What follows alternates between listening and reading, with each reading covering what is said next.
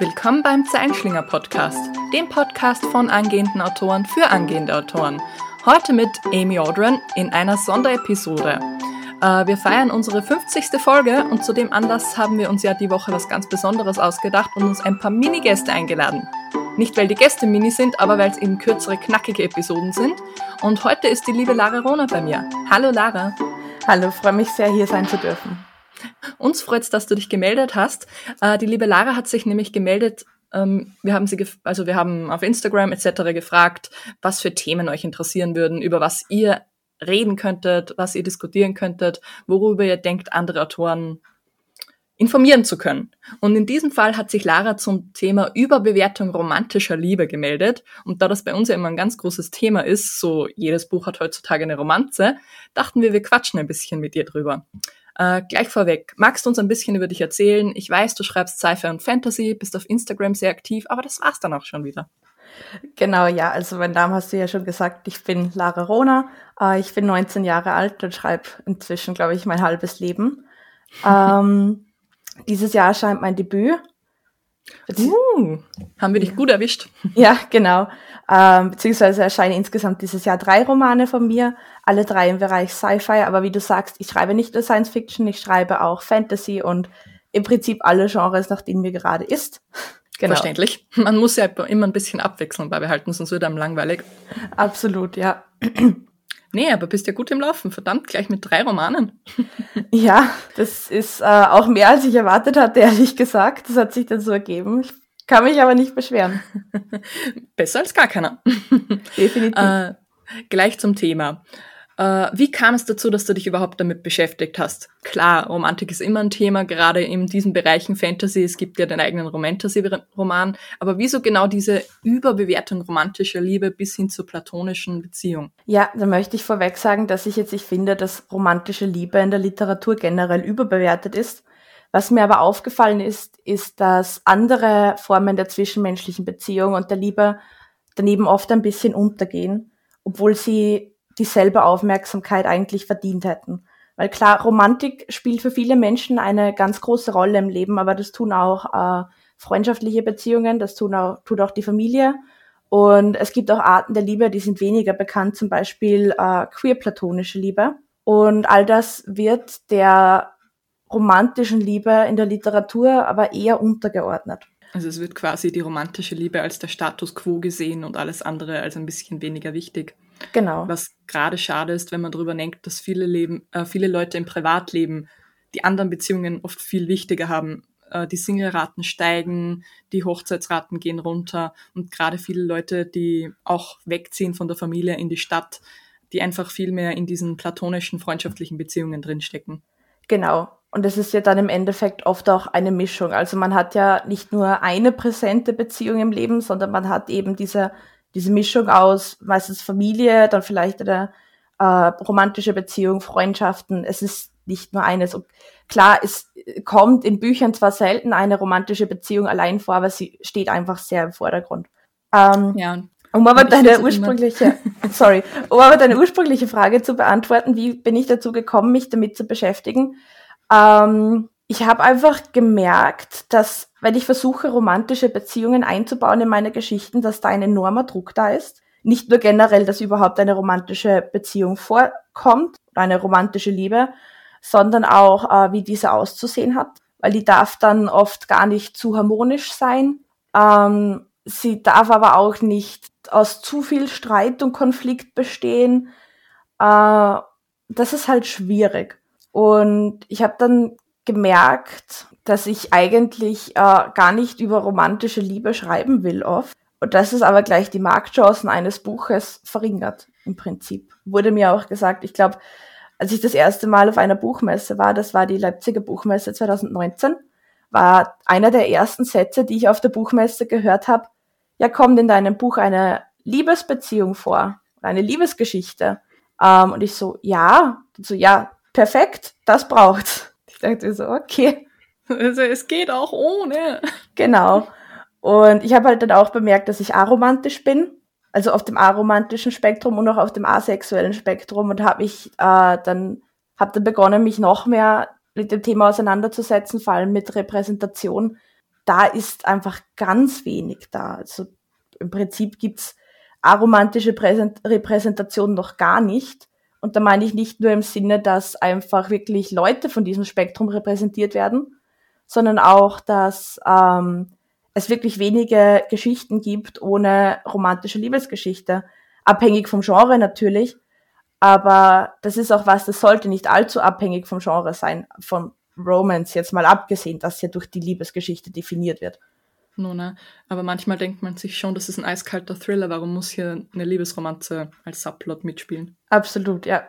Äh, das fehlt so ein bisschen in die Sparte der neuen, wir gehen öfters mal wieder auf so Kinofilme zurück, aber es ist ja auch nichts anderes als Storytelling. Und ein schönes Beispiel, der Hobbit. Im Hobbit gab es keine Liebesgeschichte, keine wirkliche Liebesgeschichte oder Romanze und im äh, der Verfilmung so, ja, hier muss eine Romanze rein, sonst verkauft sich's nicht. Ja. Und das ist gerade wirklich schade, gerade wenn du sagst, diese aromantischen Beziehungen werden einfach überhaupt nicht geschätzt oder repräsentiert. Ja. Das schneidet eh schon in die nächste Frage. Was müssen andere angehende Autorinnen unbedingt über dieses Thema wissen? Es existiert. Es ist ein wichtiges Thema und gerade für viele Leute, die sich eben unterpräsentiert fühlen oder für alle Menschen. Also es sind auch nicht romantische Beziehungen genauso wichtig wie die romantischen. Nicht nur zu schreiben, sondern auch zu leben. Genau, also ähm, was ich glaube, dass äh, viele nicht zu wahrnehmen ist, dass es eben mehr als nur eine Form der Liebe gibt. Weil wenn man von Liebe spricht, meint man oft die romantische Liebe. Dabei gibt es eben viel mehr Formen und auch ganz viele Abstufungen innerhalb dieser Formen. Äh, eben nicht nur freundschaftliche Liebe oder familiäre Liebe, sondern auch äh, unbekannte Arten, eben wie die queer-platonische Liebe. Und ich glaube, also ich persönlich finde wichtig, dass man das einfach beim Schreiben beachtet, dass auch diese Formen Liebe sind und dass man denen die auch entsprechend handhaben sollte in einer Geschichte. Gibt es da einen Tipp, von dem du sagen würdest, der würde, wenn den jeder hat, der würde jedem Menge Zeit und Energie ersparen in dem Thema?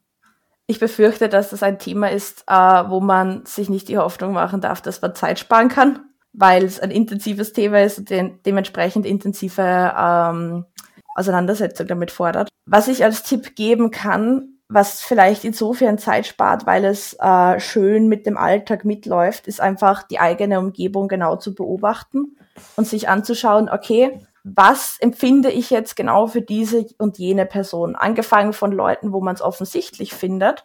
Keine Ahnung, wenn man in einer Beziehung ist, Freund, Freundin oder ähm, Person eines anderen Geschlechts, mit der man zusammen ist, ähm, dass man sich da fragt, okay, ich empfinde romantische Liebe für diese Person, empfinde ich auch sexuelle Anziehung, empfinde ich ästhetische Anziehung, die ist auch ganz wichtig, dass man dann weitergeht und das auch nochmal durchspielt bei Familienmitgliedern, bei Freundinnen und Freunden, vielleicht sogar bei Fremden in der Straßenbahn, wo man sich denkt so, okay, die Person ist attraktiv, das könnte jetzt ästhetische Anziehung sein. Dass man sich einfach ähm, ein Bild davon macht, wie komplex das im eigenen Leben ist und das so dann oder das dadurch dann auch auf die eigenen Bücher übertragen kann. Also, dass man sich einfach wirklich mal aktiv mit einem Thema beschäftigt, das man sonst vielleicht mitlaufen lässt.